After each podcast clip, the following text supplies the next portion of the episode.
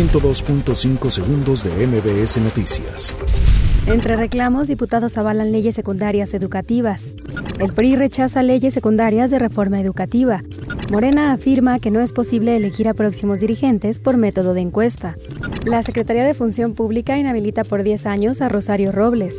La Fiscalía General de la República empezará nueva investigación del caso Ayotzinapa. Lorena evoluciona a huracán categoría 1.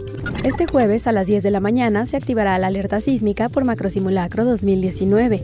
Gobernadores presentarán proyectos estratégicos para incluir en presupuesto 2020. Donald Trump amenaza con aranceles a México si deja de ayudar a detener el flujo migratorio. Muere Flavio Ramírez, pionero del stand-up en México. 102.5 segundos de MBS Noticias.